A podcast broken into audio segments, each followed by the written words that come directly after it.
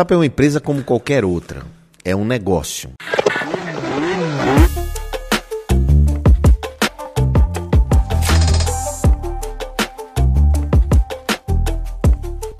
Empreendedores e empresários. O convidado da edição de hoje faz jus ao nome Acelerar Crescimento, porque é o homem das mil startups, o maior investidor de startups desse Brasil, especialista em gestão ágil, sou fã, é meu mentor, um cara referência, nada mais, nada menos que João Kepler. Uh! Seja bem-vindo. Caramba, João. que estrutura, hein? É. Putz, cara, ficou muito bacana aqui. Tá que podcast, hoje eu faço muito podcast.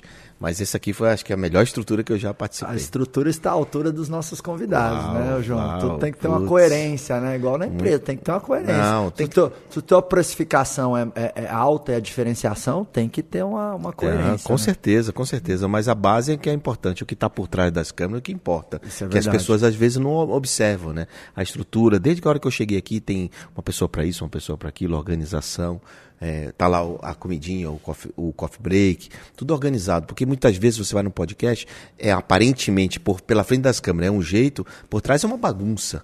E aqui por trás, pessoal, vocês não estão vendo, mas está muito mais organizado do que aqui para frente. Então, já começo te dizendo que isso é gestão. Top. E é o que a gente estava falando, né? A gente estava batendo um papo aqui. Esse podcast começou com o pé direito, né? Porque eu ofereci pro Kepler uma dosinha de Blue Label. tá faltando aqui. Aí já peguei, já peguei uma mentoria com ele ali e tal, né? Então, ó, para você aí, quando você tiver convidados ilustres, fechando o negócio, dá uma dosinha de uísque ali que vai para relaxar. O cara vai né? relaxando é. e vai contando, vai falando. Ainda bem que eu não bebo, senão a gente ia ficar lá, né? Horas e horas. Se bem que a Nath, né, minha assessora, chegou e falou: Você quer uma Heineken sem álcool? Se eu tomasse a primeira Heineken sem álcool, fudeu, hein, Kepler? A gente não ia sair dali, não.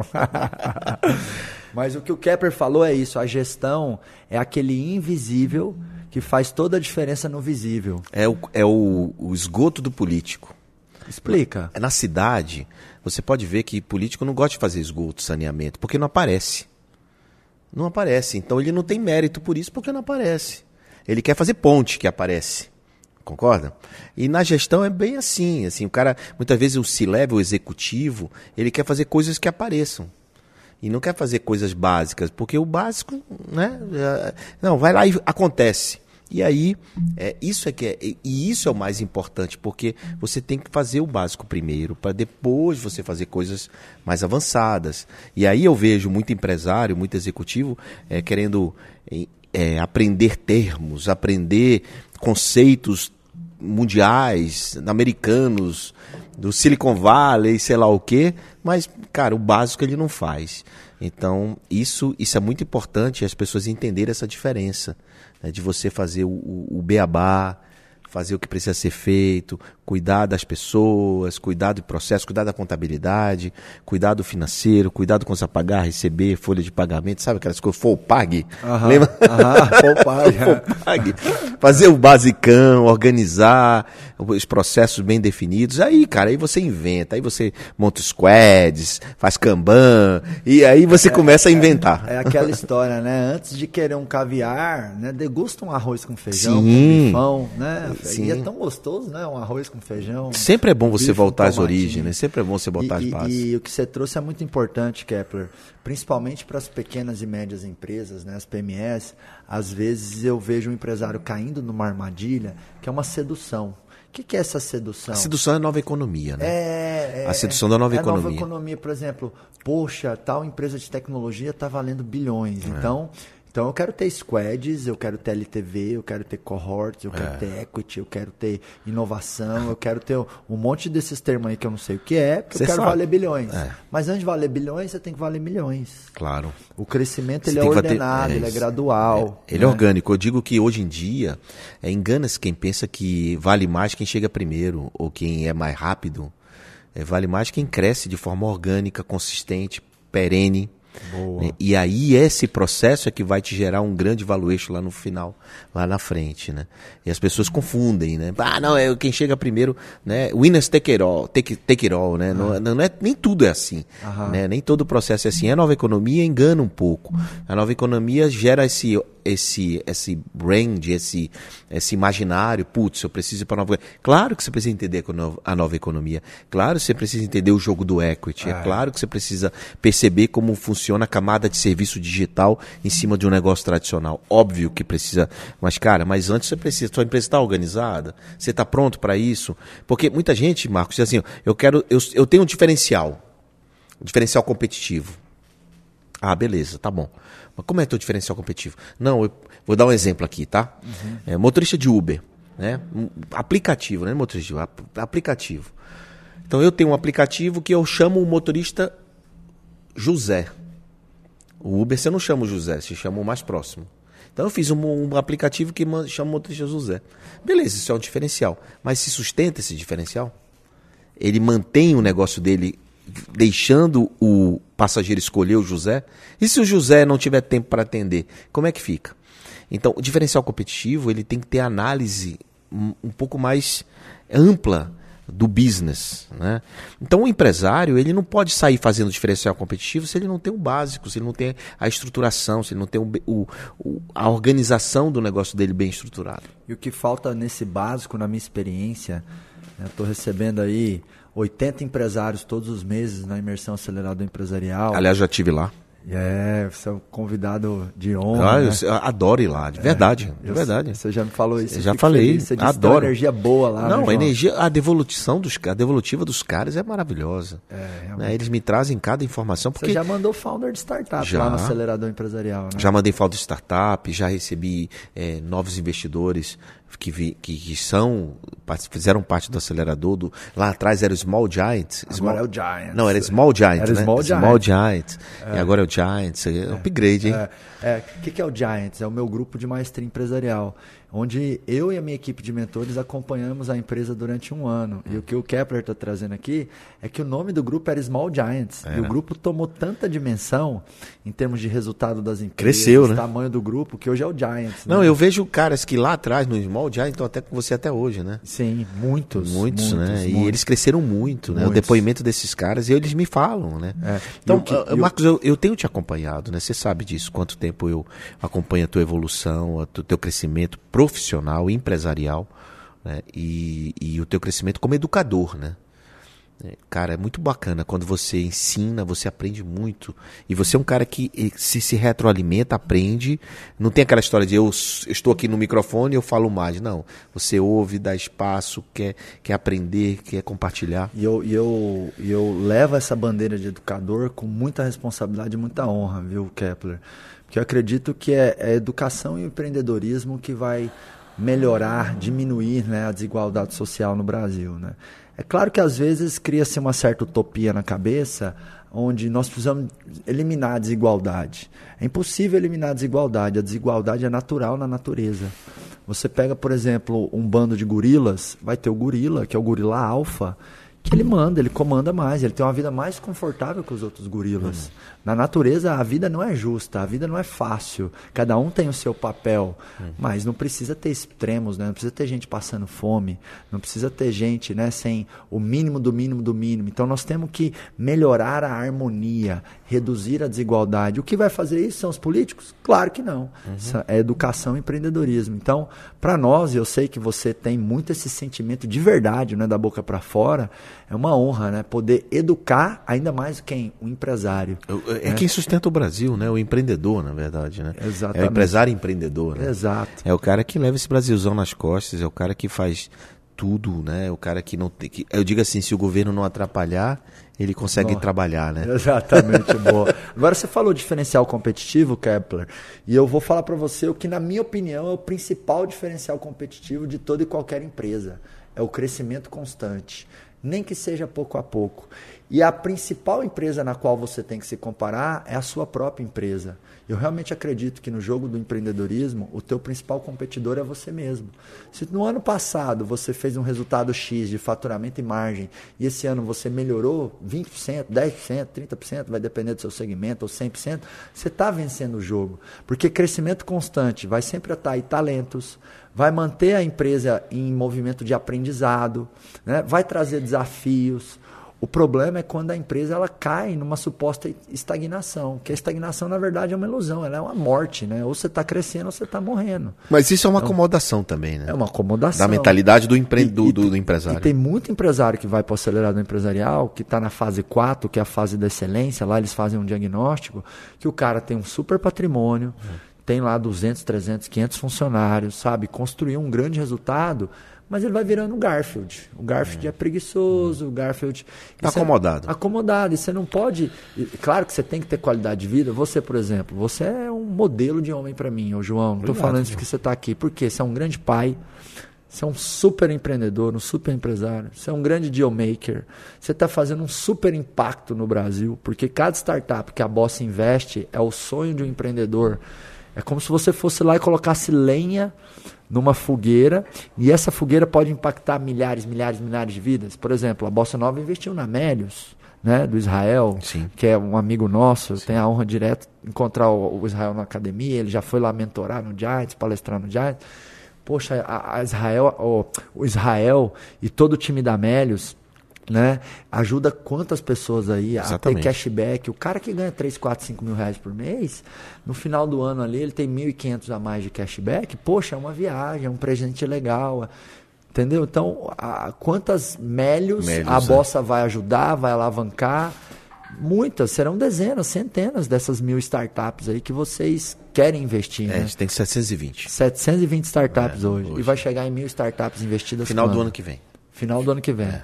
Isso é legal, né? Clareza de meta. É. Eu perguntei você, pô, é. Eu, eu, eu amo meta. Eu vou chegar porque a gente tem uma, tem, um, tem uma meta anual, né? Na verdade, eu já sei quantos eu vou conseguir esse ano, quantos vai, quanto falta no ano que vem. Então, é, eu, eu, eu gosto de meta, mas meta um pouco mais, um pouco mais próxima, digamos assim. Não então, distante. Não distante. Meta é. de semestral, anual. Trimestral. Trimestral. Até porque antigamente as empresas faziam aquele planejamento estratégico de 10 é. anos. Não, anos, o PR, o PR, é. o planejamento estratégico. Chegava é. segunda-feira, mudava alguma coisa no governo, acabou-se. Acabou. no final de semana todo mundo feliz, é. né? Junta a família toda, junta a empresa inteira, e no a, hotel. E, agora não é só o governo que muda as regras, a tecnologia. Tudo. A internet, a sociedade. Competidor. Inovação. Então, inovação. Então, eu defendo muito ciclos curtos. De, de, Então transforma o planejamento estratégico naquele, naquele, naquele, naquele sprint, né? Ou seja, naquele próximo trimestre. Vamos fazer ABC, esse projeto tal, enfim. E aí você vai de trimestre em trimestre girando o famosíssimo PDCA, né? É claro. Planeja, executa, controla, aprende. Planeja, executa, cara, é controla, tão, aprende. O PDCA é tão básico, né, cara? E, muito, e ninguém faz. Assim, ninguém poucas faz. pessoas, poucas empresas fazem o PDCA. As empresas até fazem um pouco de P, e às vezes elas falam com orgulho assim: aqui na minha empresa tem fazejamento. Eu não gosto desse termo. Porque esse termo ele pode criar uma conotação de que você vai planejando e fazendo ao mesmo tempo. É. E é impossível fazer duas coisas ao mesmo tempo. Você tem um momento de planejamento e um momento de execução. É claro que 95% do tempo, talvez, você vai estar na execução. Mas o momento de planejar. Então, é isso que eu ia te perguntar. É qual, qual é o teu, qual é o teu tempo de 0 a 100? Quanto tempo você planeja e quanto tempo você executa? Se você tiver que, que, que fazer uma linha de corte. Hoje eu 10% eu planejo, 90% eu Caramba, executo. tudo isso. É, eu, eu, eu sempre pensei, eu, eu, sempre pensei em 30% de planejamento. É. Olha, eu Mas fui... sabe por quê? Hum. Porque eu acho que quanto menor a empresa, ah, tá, mais tá. execução, menos okay, planejamento. Okay, okay. Quanto o seu maior, negócio é ah. mais maduro, né? Tá, você tem, você tá, é. você falou para mim que está sendo auditado pela é, Price, é, né? Você já teve rodadas aí com um valuation de centenas de milhões, né? Você tem o BMG como sócio, então você tem um outro nível de governança é. e maturidade do negócio. Então eu acho que quanto mais a empresa vai passando de fase e se tornando madura, e o que evidencia a maturidade da empresa são os seus números e a liberdade e a tranquilidade que ela é capaz de gerar para seus acionistas. Exatamente. Porque não adianta também eu ter uma empresa que me dá dinheiro no bolso, mas não me permite dormir. Nenhum CNPJ justifica um, um é. infarto. Né? Nenhum CNPJ justifica um AVC. É muitas vezes porque o cara tem que vender o almoço para comer o jantar, né? Exatamente. Muitas vezes tem isso também, porque fica naquela ilusão do faturamento, só que, porra, a despesa é maior que a receita. E aí vai um looping do desconto. Se não dá desconto, não vende. Aí fica naquele looping louco de desconto. E aí é Black Friday eterno, né? É, e aí para poder gerar girar o dinheiro, mas, mas não ganha dinheiro, né? Por isso que tem que tomar cuidado com a vaidade do faturamento, Sim. né? E se importar com pode. a sanidade do lucro. Claro. A- a- o equilíbrio do caixa, né? É. Caixa é uma coisa super importante. Você falou uma coisa que realmente é, eu vejo acontecer, a história da acomodação, é, da satisfação daquilo que aconteceu. Né? Tem, aí a gente está falando de empresário que está perdido no loop do desconto, né? Tá ali naquela, na, no vício, né? digamos assim, de, de o dinheiro, na verdade, o dinheiro do cliente, ou seja, não é dele, confundindo faturamento com lucro e aí atropelando. E tem também aquele empresário que a gente falou agora há pouco, é aquele empresário que se acomodou com o seu próprio resultado. É, né? Ou seja, ele precisa ser instigado, motivado. Então eu digo que para você crescer, você precisa ser um insatisfeito. Isso. Você precisa Boa. ser in- incomodado. Boa. Não dá pra você se acomodar, porque senão você não vai. Você, cara, por que, que eu tô aqui hoje com você? Porque você tem objetivos, É, exato. você quer atrair talentos, investidores para bolsa, você Claro. quer cumprir sua missão, você quer, você quer ajudar os teus filhos. Então, tudo isso são coisas que são, de certa forma, insatisfação ou incômodos, porque eu quero conquistar, eu quero continuar, eu quero provar algo. E isso motiva, Porque você poderia estar só na Europa Claro. ou só lá na sua casa em Maceió. por exemplo. Inclusive, gente, a casa do Kepler em Maceió, a casa de- do Kepler de Maceió é que nem caviar. Sempre ouvi falar, sempre comentaram de mim, mas nunca experimentei. Deixa de onda, É. deixa de onda. É uma casa mais, mais, uma das casas mais lindas desse Deixa Brasil. de onda, Eu deixa vou, de onda. eu vou ter a honra de estar lá em Vamos, novembro, hein? vamos lá. então, João, isso é muito legal, né? Você, você, você já construiu um nível de patrimônio. A gente não está falando isso aqui para se gabar, mas mesmo podendo estar mais parado, vamos dizer assim, você se mantém em movimento. E isso é bom até para a saúde, né? Claro. Porque o ser humano a cabeça, é um- a cabeça ela gira, né? Você pensa, você. Eu digo assim, cara, se você parar, por que que as pessoas se aposentam? O aposentado é quando o cara deixa de sonhar, velho. O aposentado quando o cara deixa de sonhar, tipo assim, pô, o que que eu vou fazer amanhã? Não tenho nada pra fazer, então eu vou ficar vendo Netflix o dia todo sentado numa poltrona, porque Deus eu não me tenho, livre. eu não tenho mais sonho.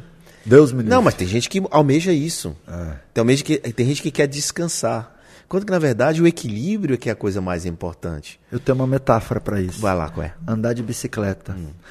Esse é um dilema de muitos empresários, né? Eu quero equilíbrio, equilíbrio no pessoal, no profissional, no empresarial. E onde é que está o equilíbrio? No movimento. Sim. É que nem andar de bicicleta. Você sobe na bicicleta e você fica parado, você trupica para direita, para esquerda, para trás, para frente. Agora experimenta começar a pedalar.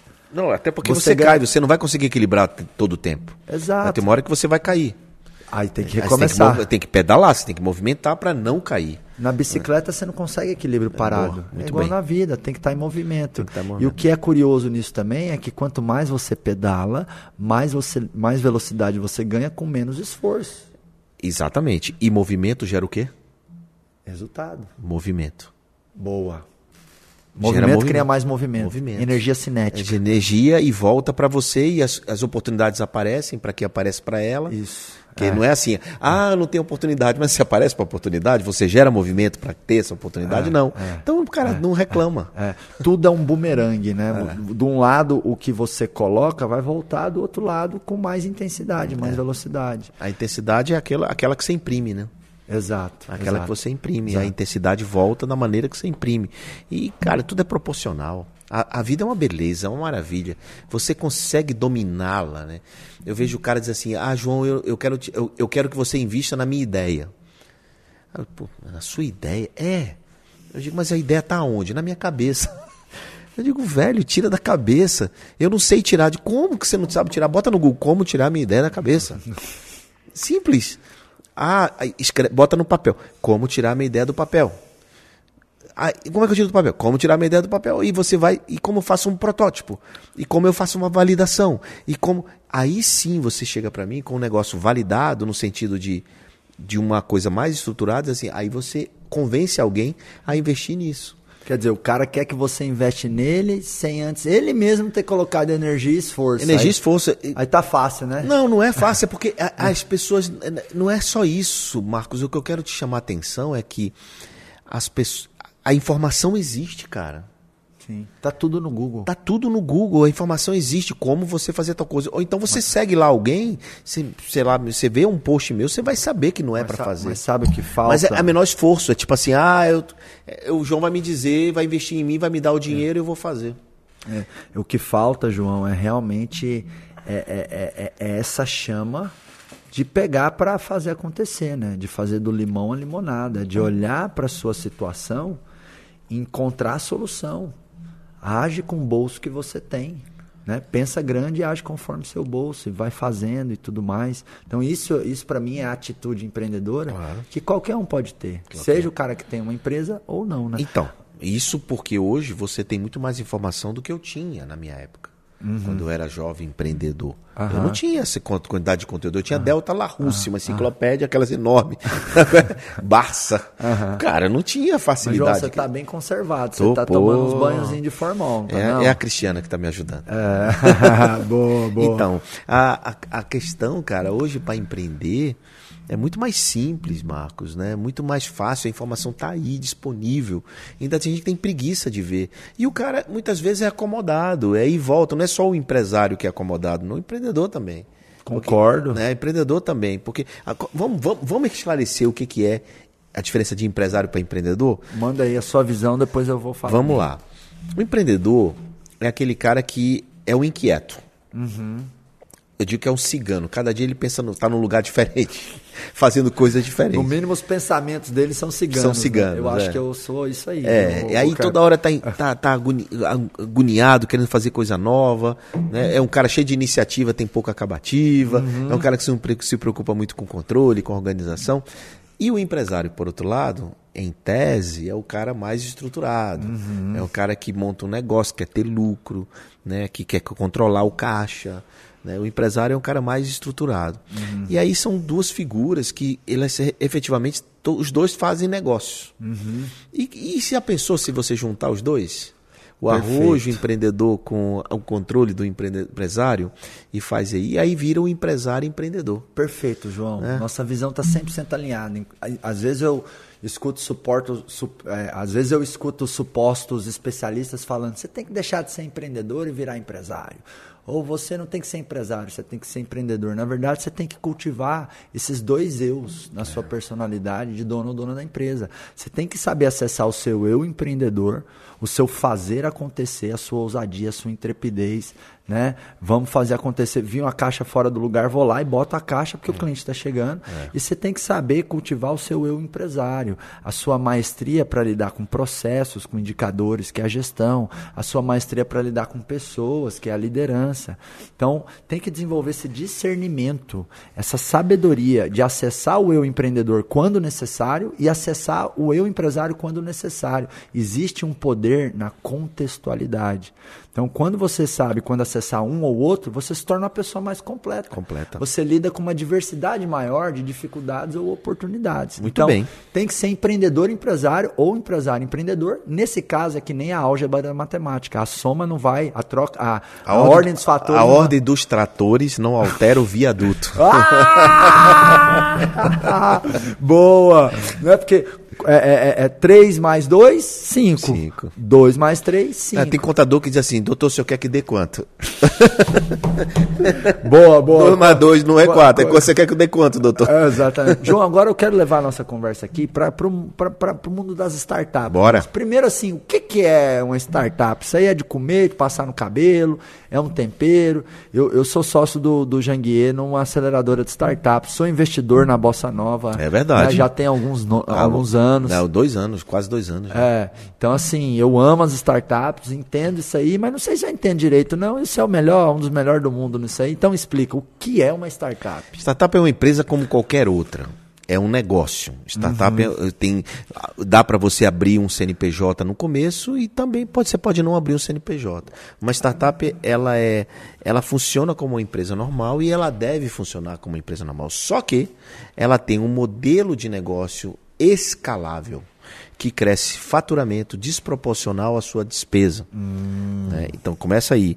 Ela, ela, é, ela, ela, ela é cheia de condições de incertezas. Porque o empresário, o que é que ele faz? Quer ter certeza de tudo. Ele quer tudo muito organizadozinho. Qualquer coisa fora do padrão, o empresário já fica nervoso. O empreendedor não, ele pode pivotar o negócio no primeiro ano, no segundo ano, e está tudo bem, porque a condição é de incerteza.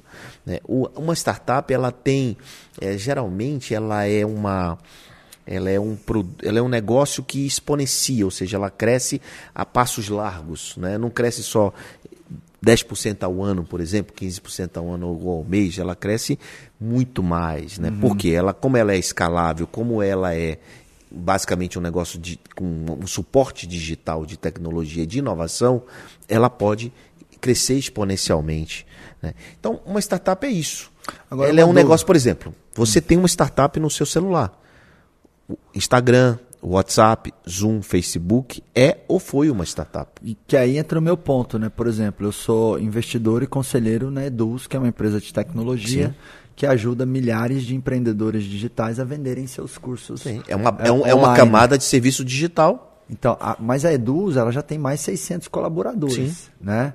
É, ainda é uma startup? Então vamos lá. É, recentemente a por gente. Exemplo, porque nós estamos crescendo dois dígitos por mês. Tudo bem, vamos lá. É... Cresce muito, é tecnologia, é escalável, mas, mas já está grande, né? Já tem muita gente. Continua sendo startup ou não? Vamos lá. A lei do marco legal da startup foi recentemente aprovada. Ela limita uma startup até numa empresa que tem no máximo 16 milhões ano. De faturamento. Faturamento. Hum. Então, hoje existe uma limitação porque é o que não, o que deixa de ser uma startup. Eu acredito que uma startup deixa de ser uma startup quando ela começa a pagar dividendos. É quando ela começa a gerar lucro para os sócios e não reinveste, não faz fundraising, não faz rodadas de investimento. Então isso é uma empresa, isso não é uma startup. Uma startup ela tem que efetivamente reinvestir tudo que ganha. Pagar para o Labore no máximo de sobrevivência para os seus acionistas. Não pagar dividendos para os investidores, para os acionistas. Né? Então, pra você ter ideia, tem uma startup que todo mês, todo mês não, mês passado me ligou dizendo assim, João, eu tenho é, quero, nós vamos dar lucro, eu vou distribuir dividendos para você. Eu digo, é? Não, eu não quero dividendos, reinveste o dinheiro. Ah, mas a gente já dominou o Brasil, você já foi para o México? Então vai lá no México e investe lá, entende? Então isso é uma startup porque ela tem que aumentar o valuation. Ela tem que crescer o valuation, ela tem que reinvestir para crescer, para ter para valorizar o meu equity e o equity do fundador. Então, uma empresa, ela não pensa assim. Uma empresa, ela pensa em margem, lucro, dividendos, distribuição e outras coisas. Uma startup, ela, ela, não, ela não pensa nisso. Ela quer longo prazo. Quer crescimento. Quer crescimento para aumentar o valor percebido dela, o valuation. E ela faz rodada de investimento para isso. Rodada pré-seed, anjo, pré-seed, seed, série A, série B, série C, D, E, F, G. São os, são os estágios. Os estágios. Na, uma, imagina uma escada. Você vai subindo os degraus. Então, quando, por que esse degrau? Porque ali cada degrau tem um fundo diferente, tem um investidor diferente, que remunera o investidor anterior. Então, se eu investir como anjo, eu saio lá no, quando ela faz uma rodada seed, o, o fundo da rodada seed paga o meu investimento. Uhum. Ou eu posso fazer follow-on, eu posso continuar como investidor. Uhum. Então, você pega uma situação da Eduz. A Eduz não faz fundraising. Nunca fez. É bootstrapping, dinheiro do próprio recurso. A indústria deve distribuir é, é, dividendos para os seus acionistas, além do Prolabore. Então, para mim, ela não é mais uma startup. Uhum, entende? Uhum, Aí você pega o Facebook. O Facebook, para mim, ainda é uma startup. Porque ele nunca distribui dividendos, uhum, ele tem mentalidade uhum. equity. É, no caso da Eduz, tá, o, o dinheiro é reinvestido, está lá no caixa. O Eugênio, que é o fundador, é um dos empreendedores mais brilhantes, e eu lá, o time da Eduz também é sensacional. Né? O dinheiro está lá no caixa porque está crescendo tanto, são tantas oportunidades uhum. que não consegue se reinvestir tudo, mas ainda não teve as rodadas de investimento. Então, então talvez por essa característica é discutível se é uma é, startup exatamente, ou não. por essa agora, agora eu tenho assim uma, uma visão também, o João. Não importa o nome que você quer dar para o seu negócio, o jeito que você vai categorizar ou não, você, você tem que amar o que faz, né? Você tem que ter paixão no que faz. Você tem que ter uma boa gestão. É, aí, né? aí, você, é, uma, aí é uma você, questão empresarial, né? É, Todas, independente se é startup ou empresa, tem que ter isso. Né? Tem que ter os fundamentos, os fundamentos que vão construir, é, edificar gestão, um bom negócio, né? Da gestão. E para mim, a empresa ela tem que dominar dois ambientes, João. Ela tem que dominar o ambiente externo, que tem a ver com capturar clientes, trazer receita para dentro. E ela tem que dominar o ambiente interno que tem a ver com o quê? Estruturar o negócio. Porque eu vou no mercado, trago receita, trago cliente, isso vai desdobrar toda uma cadeia de atividades internas. Eu tenho que faturar, eu tenho que entregar, é, eu tenho que cobrar, eu tenho que administrar aquele dinheiro, eu tenho que organizar as pessoas, eu tenho que criar as áreas. Então, o, o, quem tem uma empresa tem que estar tá antenado nisso, né? no domínio do ambiente externo e do interno. nenhuma das duas pontas pode ficar solta. É claro que você tem que ter um fundamento que é o seguinte: você cresce, depois organiza. Não é organizar para crescer, é crescer para desorganizar. Aí a sua desorganização vira um gargalo, você cria organização, cresce mais. Toda vez que você cresce, você bagunça, você desorganiza. Aí você vai lá, arruma, cresce de novo. Então eu tenho, eu, eu, falo, eu, falo, eu faço a seguinte reflexão, João. A bandeira do Brasil está escrito ordem e progresso. Não é? Sim ou não? É, sim, claro. A bandeira do empreendedor tem que ser progresso e ordem. Tem que inverter. Crescer e organizar. Crescer e organizar. Porque se você for organizar antes de crescer. É, né? Não, o, o, o, é, é, muito bacana o que você está dizendo e, e, vai muito com a minha tese de que hoje o empreendedor ele não pode fazer o que o empresário das antigas fazia no sentido de ordem primeiro. Uhum. Né? Então eu, eu falo assim, pô, não abre o CNPJ primeiro, não vai na junta comercial, não contrata um contador, não aluga um escritório, não contrata mesa, cadeira, funcionários é, primeiro você vai, você vai no progresso.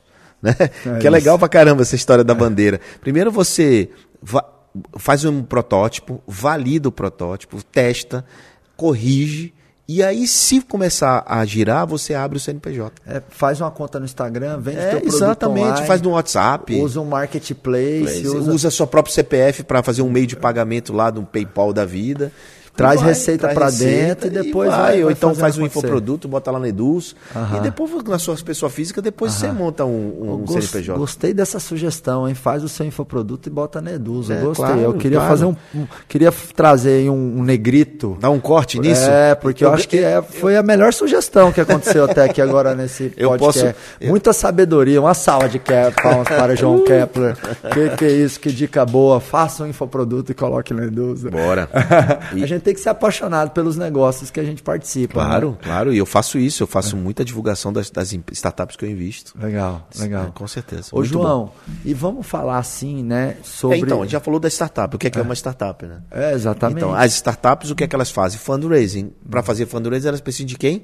Investidores. Uhum. E o que eu faço é apoiar esses investimentos nessa escada de investimento no começo. E você é especialista em alguns desses degraus? Sim. Qual é o degrau? Explica esse degrau para gente. É, eu sou especialista no, no, que a gente chama de early stage, que é o início, né? no é, investimento inicial. Então eu sou especialista em anjo, no degrau anjo e no degrau pre-seed e seed.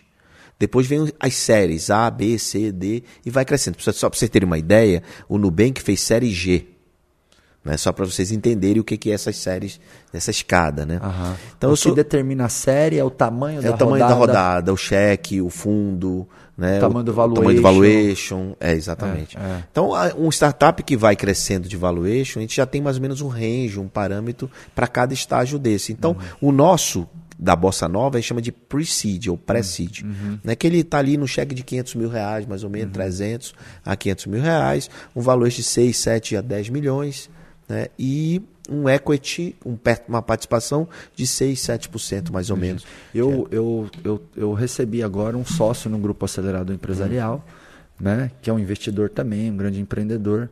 E o grupo acelerador foi avaliado, esse sócio vai pegar num valuation acima de 50 milhões. Sim. Né? Esse valuation de acima de 50 milhões, que é o que eu vendi. É um série A. É um série A. É, indo para o B, é um série A. Série A indo É um série A parrudo que a gente chama. Série A parrudo. É um série A bom. E eu tenho muito orgulho desse número, e eu tenho orgulho dos meus números, porque os nossos números nada mais são do que a evidência do nosso esforço. Sim, claro, o teu da resultado. Nossa dedicação. Teu resultado. Né? E o teu número é recorrente, né? Exatamente. Você, você tem números recorrentes. Isso é, isso é que importa. É quando eu analiso um negócio e eu vejo que tem recorrência, uau, é uma, é uma, uma métrica que a gente vê muito. Você, empreendedor, você que está no. Não, não vai me, dizer que eu estou falando sigla aqui, mas existe um negócio chamado MR, MRR Explica o que é o MRR. O ARR. É receita recorrente mensal. É quanto você tem de receita por mês recorrente. Então tem NMRR, que é a nova receita no mês, agregada à receita anterior que você já tinha no mês passado, e tem o ARR, que é o resultado anual de receita, né, de somados MRR. Então, cara, quando eu vejo um negócio que tem MRR, principalmente NMRR, eu, eu digo assim, putz, isso tem valor, porque ele é recorrente. Né? É. Qual que é a magia, né, ou a maravilha, ou o valor agregado da receita recorrente, né, para os empresários Oba, que estão nos acompanhando? É que a receita recorrente, você vai adicionando receita em cima de uma receita que você já recebe. 90%, 99% das empresas, de 90% a 99% das empresas, são transacionais. Então, por exemplo, se eu tenho uma padaria, eu vendi um pão, ou eu vendi uma torta, é transacional. Foi embora. Eu fiz aquela venda, acabou. Acabou. E o pão não Quando- volta. Quando eu tenho uma, uma startup, né, que eu vendo lá o meu software, ou eu tenho uma plataforma que, que os meus clientes pagam mensalidade, então, no, por exemplo, no mês 20 da minha operação, eu estou recebendo mensalidade de todo mundo que entrou nos últimos 19 meses. E para e, e, Então, vou aumentando aquela base de de receita. receita. né? E, isso é- e para isso é muito importante uma outra métrica chamada churn, que é cancelamento. Quantos desses caras que estão pagando por mês cancelam naquele mês? Perfeito. Ou cancelam naquele período?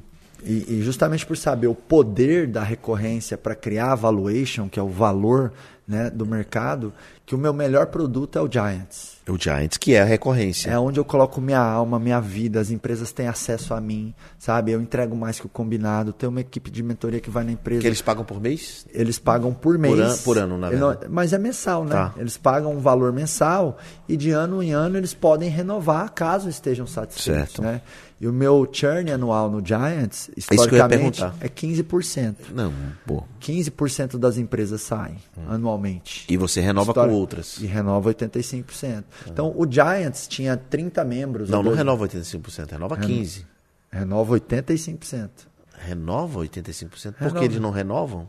Não, Qui- então seu churn é 15%. Meu churn é 15, é o que eu falei. Então, Meu churn é 15%. Então. 15 empresas. 15 empresas. Se for, for 100, 100, vamos é. lá. Se for 100 empresas, 15 não renovam, 85 renovam. Qual o meu churn? 15%. 15%. Perfeito. Então, todo ano tem 15 novas empresas. Porque você substitui. Isso. Ah, então. Na verdade, entra mais do que 15 empresas. Tá, mas não- vamos lá, para comparar, né? Aham. Você substitui com outras 15. Sai 15, entra mais 15. É. Você não perde. Então, o, Entra o- mais de 15 porque o grupo está aumentando, né? Então, então você substitui o teu churn. Então Isso. você tem que fazer essa conta, tá? É, é. Você tem que fazer essa conta para acho que essa conta Não, é de verdade, lifetime. meu, é, meu churn está negativo, É, na verdade. é, é, Se eu tá. considerar novos membros, né? Então você tem que fazer a conta do lifetime value, chamado Ah. LTV, né? Que é quanto tempo você tem esse usuário com você, Em média, né? em média. pra- e pra quanto entender. ele te gera de É, resultado. esse conceito do LTV é muito importante, né? Porque tem muitas empresas que usam uma estratégia, que é a estratégia boi de piranha, e outras não usam porque não entendem. O que é o boi de piranha? É o supermercado que vai lá, anuncia um, um arroz ou uma cerveja mais barato do que o que ele pagou. Porque aquilo ali vai chamar o cliente para dentro do supermercado. Mas super- o cara vai lá no supermercado domingo para comprar cerveja, ele vai comprar carvão, ele vai comprar carne, ele vai comprar um monte de outros produtos que tem valor agregado. Então, muitas vezes a empresa ela pode ter né, o que a gente chama ali nas startups, no marketing digital, do produto front-end. Por quê? Porque o cliente vai comprar outras coisas, o cliente vai voltar para comprar mais vezes. Ou seja, o seu LTV com aquele cliente não é só sobre uma compra que ele faz, mas várias outras compras. Então, tem muita empresa que não dá lucro na primeira venda. No IBC a gente fazia isso, sabia, Kepler? No Desperte Seu Poder, né? É, muitos sabem, outros não, mas eu comecei com meu pai uma empresa do zero, que é o IBC, Instituto Brasileiro de Coach. Meu pai é um dos maiores transformadores de vida Eu conheci você mundo. lá, inclusive. Exatamente. E a gente fez um trabalho incrível né, no IBC. Por anos e anos. Por anos, é. Fiquei no IBC até fevereiro de 2020. É. 2019 eu ainda estava como sócio, diretor executivo, e a gente fez edições do Desperte Seu Poder com 6.500 pessoas. É. Inclusive, você já foi lá falar, o DSP dava um prejuízo enorme. Sim, mas, Kepler. mas o que você vendia de agregado lá. O meu LTV valia a pena. É. né? Então, às vezes, o Quanto empresário- tempo, esse, quanto tempo esse, esse, esse usuário fica com você, né? Exato. E esse usuário traz outros usuários. Olha, eu tenho uma, tenho uma história comigo, uma história que aconteceu comigo muito interessante, é bem nessa linha que você está falando. É, eu, eu- uma vez eu fui no interior do, do Pernambuco e do, da janela do meu hotel tinha, uma, tinha uma, um mercadinho. E do lado do mercadinho tinha uma, um colégio. Aham. Então os meninos, eu fiquei observando, os meninos saíam do colégio e entravam no mercadinho e direto no freezer, que estava bem na porta da, do mercadinho, freezer Coca-Cola. E eles iam lá, pegavam a Coca-Cola, iam pro caixa e pagavam a Coca-Cola. E aquilo me incomodou tanto. Um, dois, três, quatro. Eu disse, que, pô, por que isso, né? Aí desci, cara, desci do hotelzinho que eu tava, fui lá falar isso na hora do almoço, assim, fui lá falar com o dono do mercadinho, eu posso lhe ajudar? Aí ele falou, "Com- por que você quer ajudar? Eu disse, não, eu quero ajudar em quê? Eu falei, não, eu vou ajudar o senhor a vender mais. Ele falou, mas como? Não, olha o que está acontecendo, preste atenção, esse menino está entrando, olha o que ele vai fazer, ele vai pegar a Coca... Aí eu fui narrando, né? Aham. Vai pegar, a Coca- porque eu já tinha visto, né? Aí vai pegar a Coca-Cola, vai vir aqui pro seu caixa e vai pagar a Coca. Aí ele falou, sim, mas isso é tranquilo. Eu falei, não, vamos fazer o seguinte, olha, deixa eu ampliar a sua visão. Vou- deixa eu lhe ajudar. E confia em mim, confia em mim. Ele, como é que vai ser fazer? Eu vou pegar o seu freezer, me, me- vamos pedir ajuda lá, botei no fundo do mercadinho, peguei tudo quanto era porcaria que tinha no mercadinho, pipoca, algodão doce, brigadeiro, e botei ao lado, assim, da- do, do corredor. Aí, eu, olha o que vai acontecer. Aí eu filmei, eu tenho essa filmagem. Os moleques chegaram lá com cabeça baixa, com celular, né? Aí, ei, cadê o freezer que tava aqui? Aí, não- ninguém respondeu. Aí eles olharam para dentro do mercadinho pela primeira vez. Ah, tá ali. Aí foram lá atrás no freezer. Mudaram esses lugares e foram reclamando, né? Aí pegaram, abriram, pegaram a Coca-Cola. Aí pegaram a pipoca, pegaram não sei o quê. Foram pro caixa. O que aconteceu? Aumentou o ticket médio. Perfeito. Usando, usando uma nomenclatura do mundo das startups, né? Você ajudou esse dono do mercadinho a pensar no user experience. Claro. Na experiência do usuário. É porque muitas vezes o usuário não sabe, não é? Exato. Ele não sabe o que precisa porque ele está ali, né? E o dono do mercadinho não tem um nível de consciência elevado. O nível de consciência para ele estava tudo bem, aquilo, a história de comprar coca. A coca a margem é pequena. Quando que outras coisas tinha uma margem muito maior, né? É, então eu, eu simplesmente ampliei o nível de consciência Isso. dele, explodi a cabeça dele para ele poder é, vender mais e ganhar mais dinheiro. Que muitas vezes é isso que você faz no acelerador empresarial. Muitas vezes você, eu já vi isso acontecendo lá com vários empresários. Você, putz, você desperta no cara uma gestão, uma organização que ele não estava pensando. Uma consciência. Uma consciência. Tudo aquilo que. Você é refém de tudo aquilo que você não tem consciência e não tem consci... Claro. conhecimento. Digo mais. Não, às vezes tem conhecimento, mas não tem nível de consciência.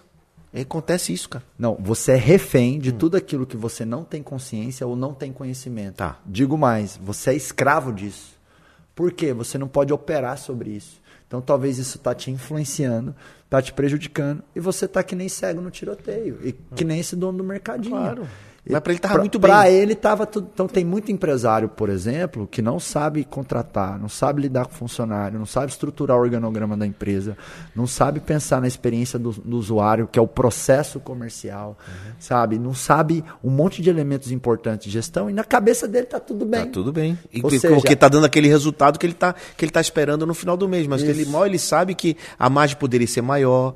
Né? Então, A- então ele o é o valuation quê? poderia aumentar. Então ele é refém Tá. disso que ele não tem consciência e não tem conhecimento. Exatamente. Porque se você não sabe operar, você é refém daquilo. Claro. Você você tá cego para aquilo, Kepler. Como é que você vai lidar com aquilo? Ou seja, você tá vulnerável àquilo. Claro. Por isso que a busca pelo conhecimento tem que ser incessante, Essa, né? essa história do nível de consciência é muito importante e, e, e os empresários eles precisam perceber isso, né?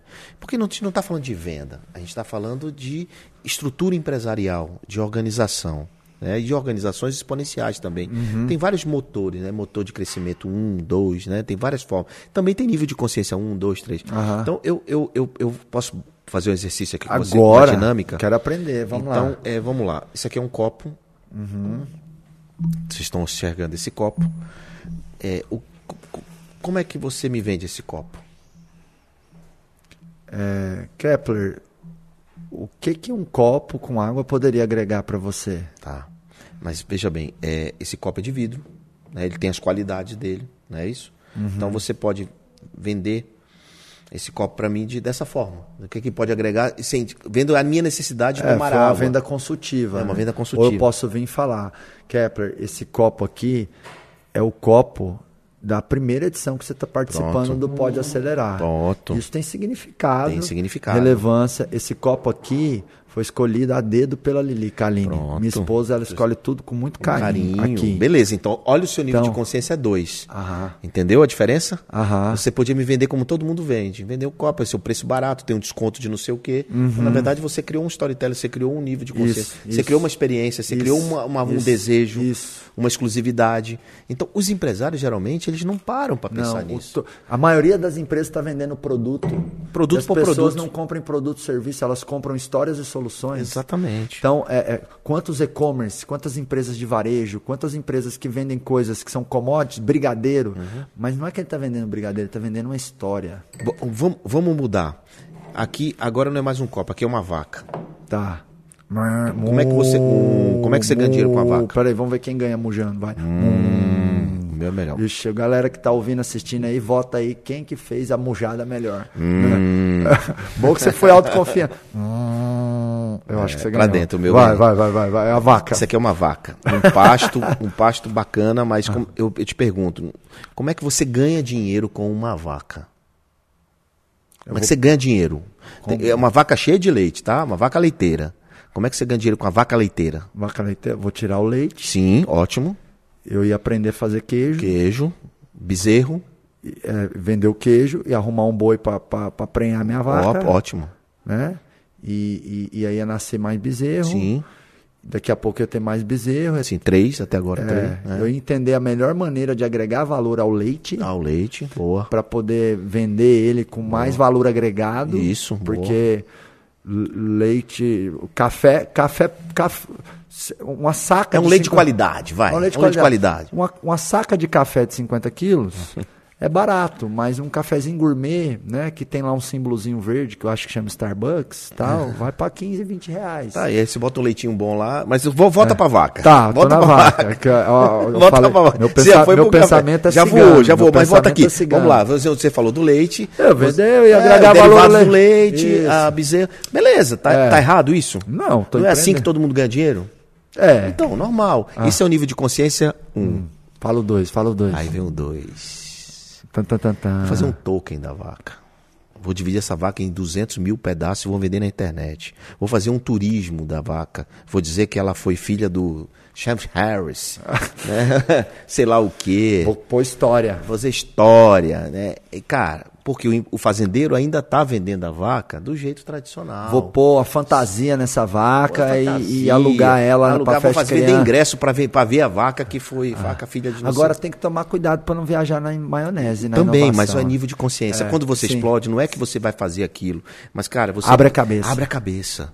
A- a- Por que o cavalo tem aquele negócio que eu esqueci? Acho que é? Antolhos. Antolho. O antolho, né? Antolhos. Tem um antolho. É. Muitas vezes, muito empresário tem antolho. É verdade. Ele tem que fazer assim, ele tem que olhar assim. Não pode ficar só assim com o antolho, né? Aham. E você precisa ampliar. Não é que eu estou dizendo que ele vai criar storytelling Perfeito, mentiroso. Perfeito. Não Você tô falando isso. Sim, tem que, tem que abrir a cabeça. Tem que, tem que ampliar não a é, aquela, visão. não é aquela coisa assim, pensar fora da caixa. É pensar dentro, fora, Dentro, do lado, em do- cima, todo embaixo, jeito, por 360 várias graus. perspectivas e, e você tem que se colocar em várias perspectivas. Eu digo assim, olha, eu- as pessoas dizem, como é que eu saio desse problema?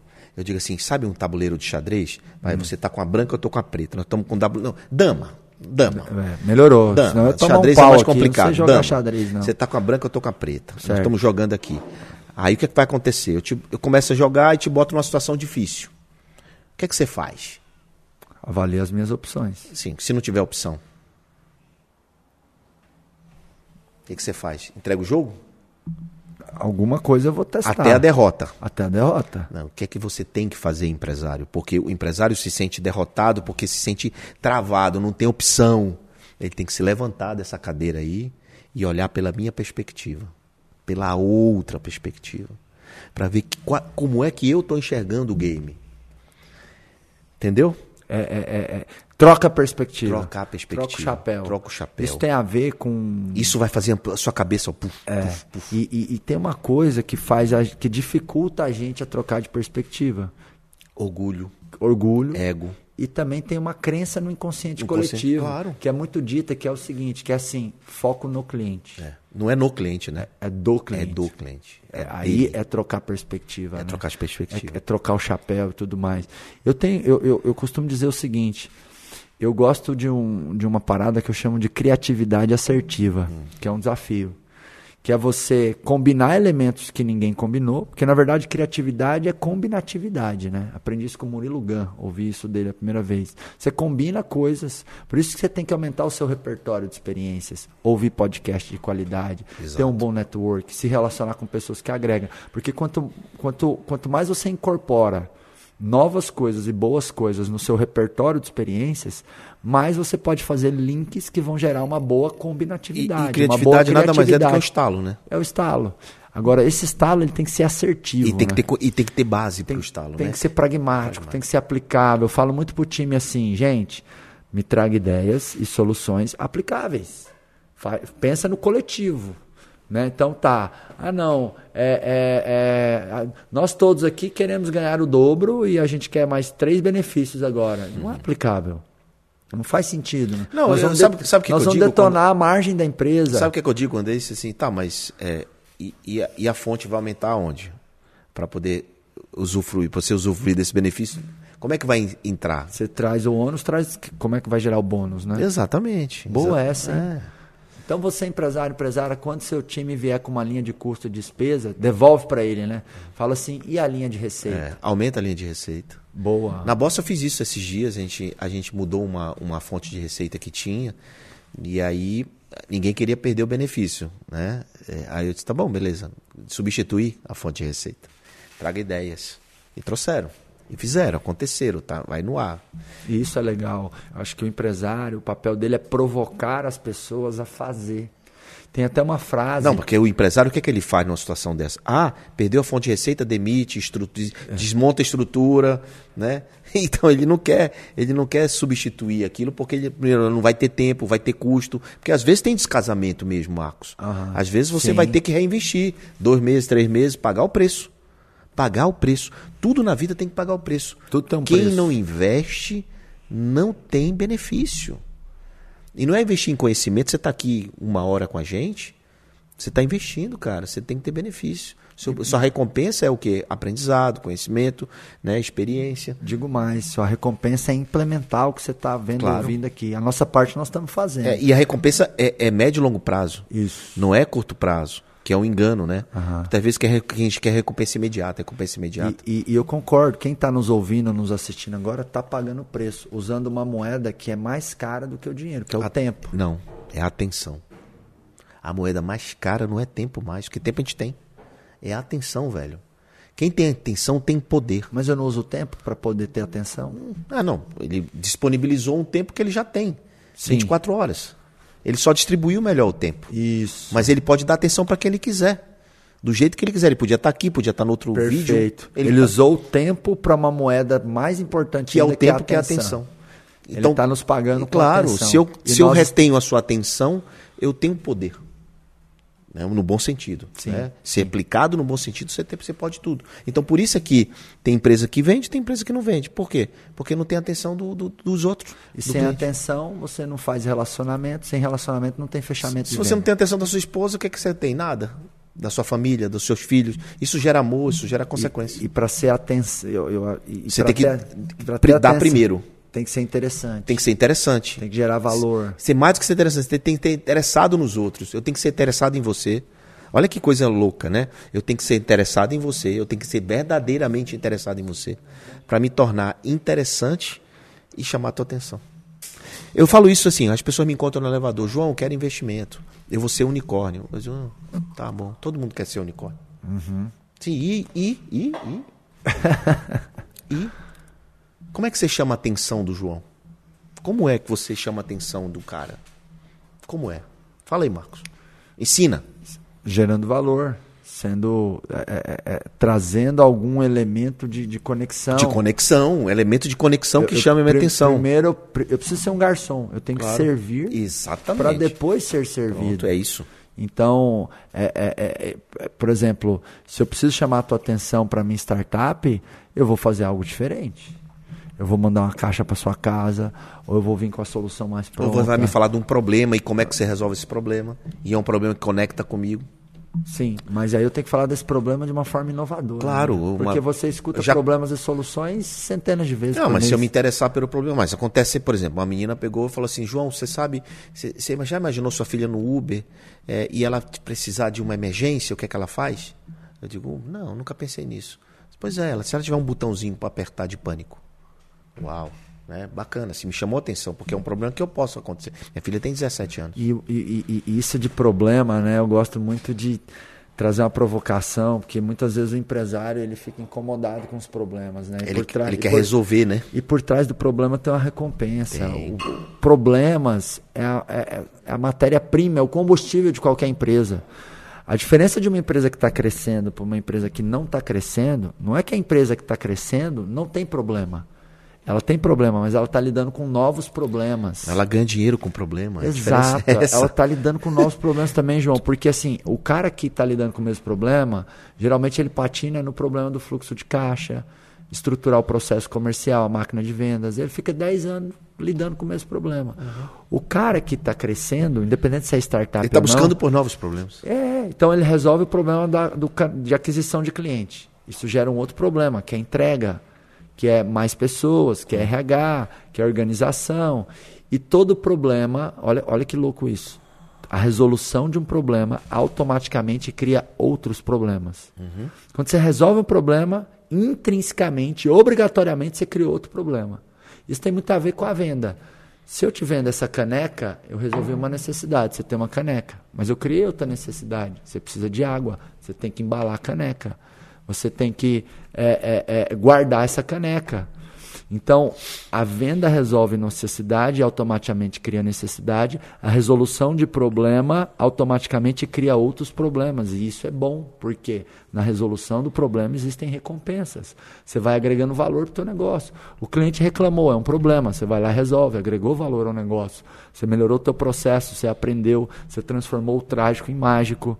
Então, o empreendedor ele é um resolvedor de dor, um Ele resolvedor é. de problemas. Ele é porque ele sabe que a oportunidade está Então, ali o também. Roberto Chiniachik, né? Ilustríssimo Roberto Chiniachik, amigão aí nosso, ele tem um livro que eu amo a capa do livro dele. É assim, problemas, oba. A gente tem que comemorar os problemas Uhum. e não ficar doidinho com eles. Entendeu? Porque o, o problema é a recompensa. E toda vez que eu resolver problema, eu vou criar mais problema. O momento que eu estou no acelerado empresarial, né? Na empresa de educação empresarial, que é o acelerado empresarial, e não no grupo acelerador empresarial, que já tem investimento e participação em algumas empresas, né? O acelerado empresarial hoje, eu estou criando a minha camada tática, os meus líderes, os meus gestores, os meus heads. Isso é um problema. Quando eu resolver esse problema, eu vou criar outro problema. Que é o seguinte: esses caras são bons, eles querem horizonte de carreira. Eu vou criar o problema da retenção. Se eu não criar atratividade para esse cara ficar comigo no longo prazo, meu concorrente leva E ele. como é que você atrai o cara no longo prazo?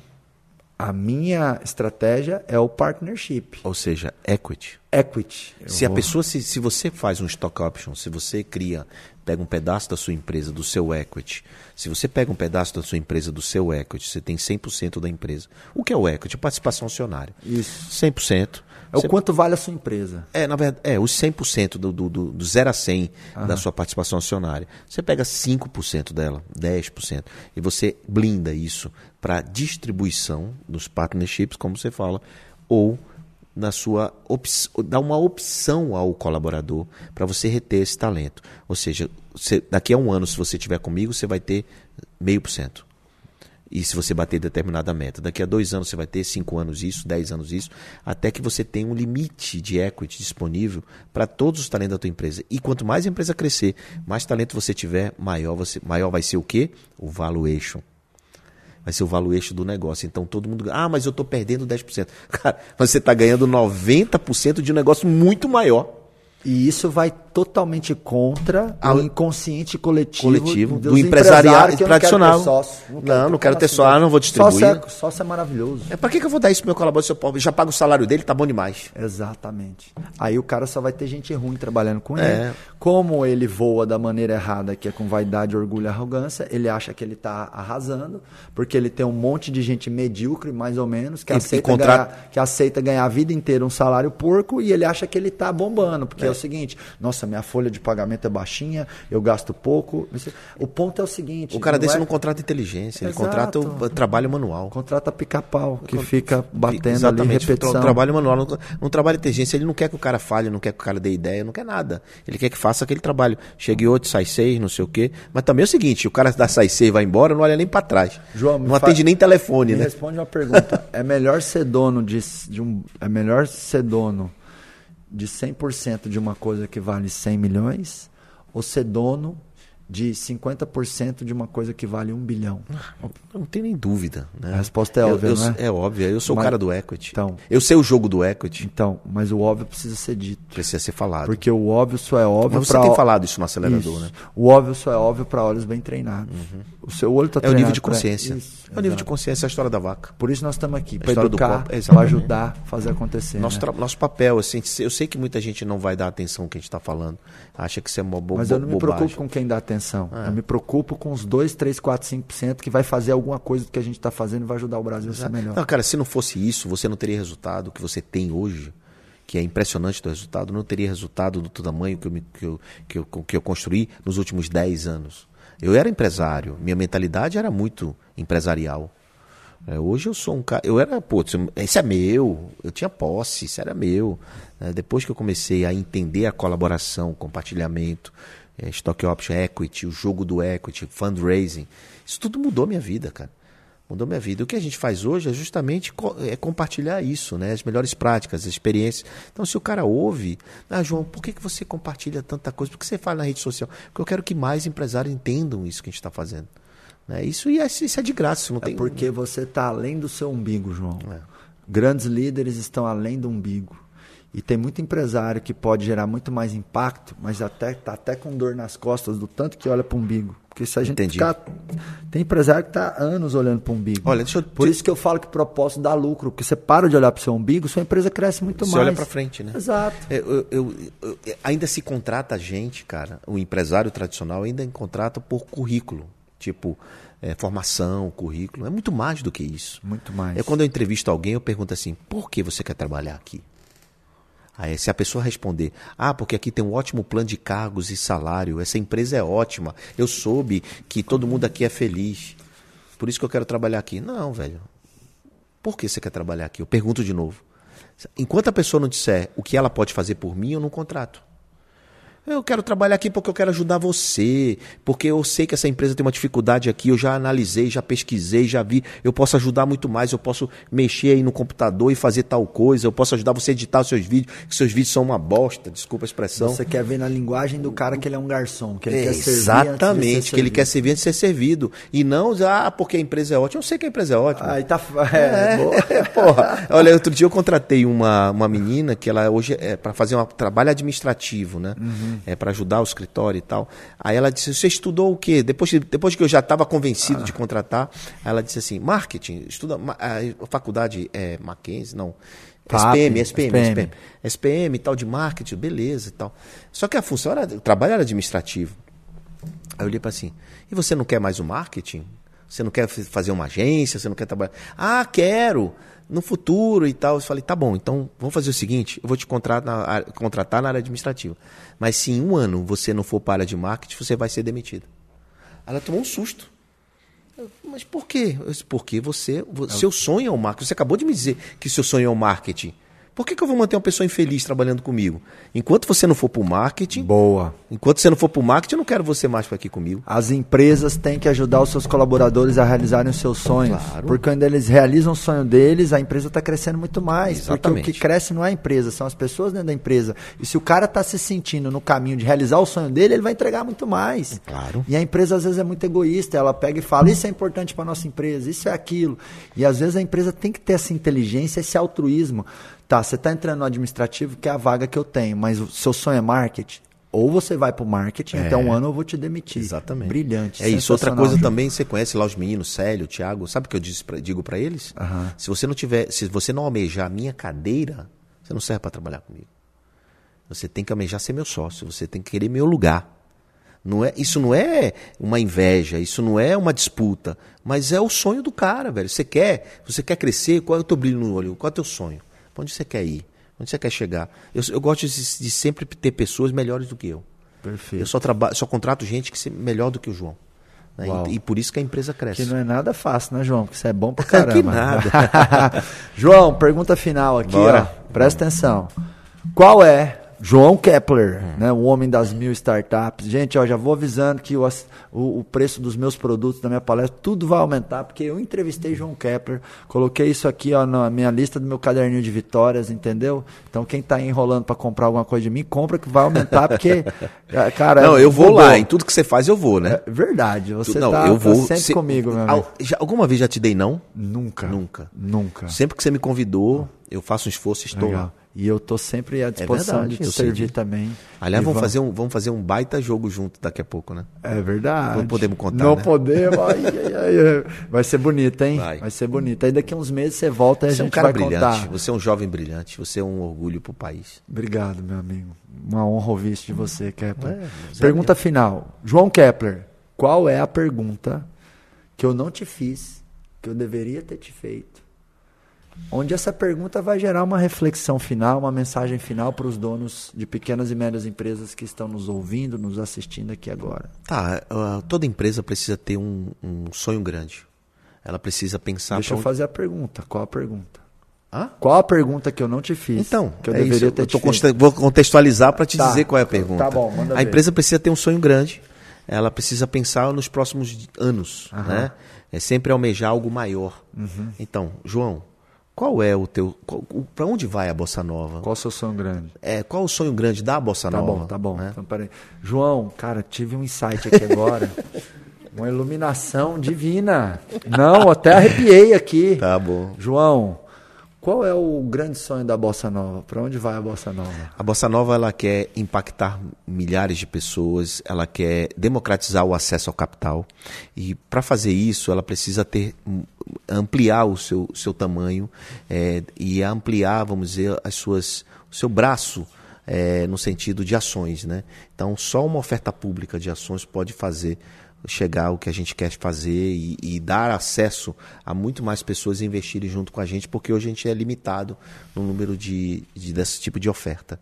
Então a gente, o sonho grande da Bossa Nova é fazer uma oferta pública de ações, abrir o IPO ou aqui ou lá fora. é, e dar e fazer com que mais e mais pessoas tenham acesso a comprar uma partezinha pequenininha da Bossa Nova. Legal. Ao ouvir o seu sonho grande, fiquei com vontade de compartilhar meu sonho grande. né? Claro, e eu quero saber se você gostaria de comprar uma açãozinha da Bossa, Na hora. quando eu abrir a oferta pública. Na hora. Você compraria? Muitas. Então eu vou abrir. Eu já investi na Bossa, já, já vou. Você investiu num, num, num, num- fundinho. num fundo. Não foi na. E estamos criando mãe. um produto Sim, ali não- junto. Não podemos falar. tal, não podemos não é, falar. tá, tá. Mas você pode contar comigo, porque e não é nem por você, não, porque eu sei que vai valorizar horrores. Bossa, quando fizer o IPO, gente, aqui nem Mélio. Sai correndo e compra tudo que você puder. E né? você, qual é o seu? É o seguinte: o meu sonho é construir um valuation de um bilhão de reais no grupo acelerador. Isso já conseguiu. É. Isso você já, já chegou. Qual é o outro além desse? não, não. Esse, Qual é o esse outro tá além desse? tô próximo dos 100 milhões de valuation. Tem, tem mais 10x para fazer. Mas esse, esse. Então tá bom, esse é o primeiro sonho grande. O segundo sonho grande, João, é, é influenciar drasticamente, assim, sabe, as empresas no Brasil. Eu não me vejo na política, mas eu me vejo, por exemplo, sentado com o presidente do Sebrae, falando, cara, faz isso aqui. Sabe? Me vejo. Será que ele vai te ouvir? É, então, tomara que sim, né? Se eu sentir que não houve, eu estou usando o Sebrae como uma figura representativa de instituição. Me vejo com 20 mil empresários num estádio, Isso. sabe? Direcionando eles, ajudando eles, sabe? E, e- e, cara, eu me vejo muito no Brasil. Uma vez me falaram assim, Marco, você tem que ir pro mundo. Teu padrão de qualidade é world class, é global. Eu falei, eu não quero o mundo, eu quero o Brasil. Tem muita coisa para fazer eu aqui. tenho que transformar muito esse país para eu começar a ter vontade de Eu- estar lá eu- fora. E ó que eu sei falar inglês. Eu, eu- é, é é uma opção para eu faturar mais, vender em outras línguas. Mas aí vem o propósito. Meu propósito é acelerar o Brasil. Cara, quando eu vejo uma startup querendo fazer uma coisa global, eu digo, você já vendeu na sua rua, no seu bairro, na sua cidade? Não, não, já conquistou tudo? Não. Então, cara, conquista primeiro aqui, depois você vai lá embora. boa. É isso que é isso que você tá falando. É. João, para fechar, eu falo assim, ó, pode. Aí você fala acelerar. tá? Bora. Vou falar um, dois, três, eu vou falar pode. Bora. Você acelerar. Tá. tá? Imagina que você tá no dia do IPO, aquela energia. Apertando o botão lá. é, é, é, tá bom? Então vamos lá. Um, dois, três, pode! Acelerar! Aê!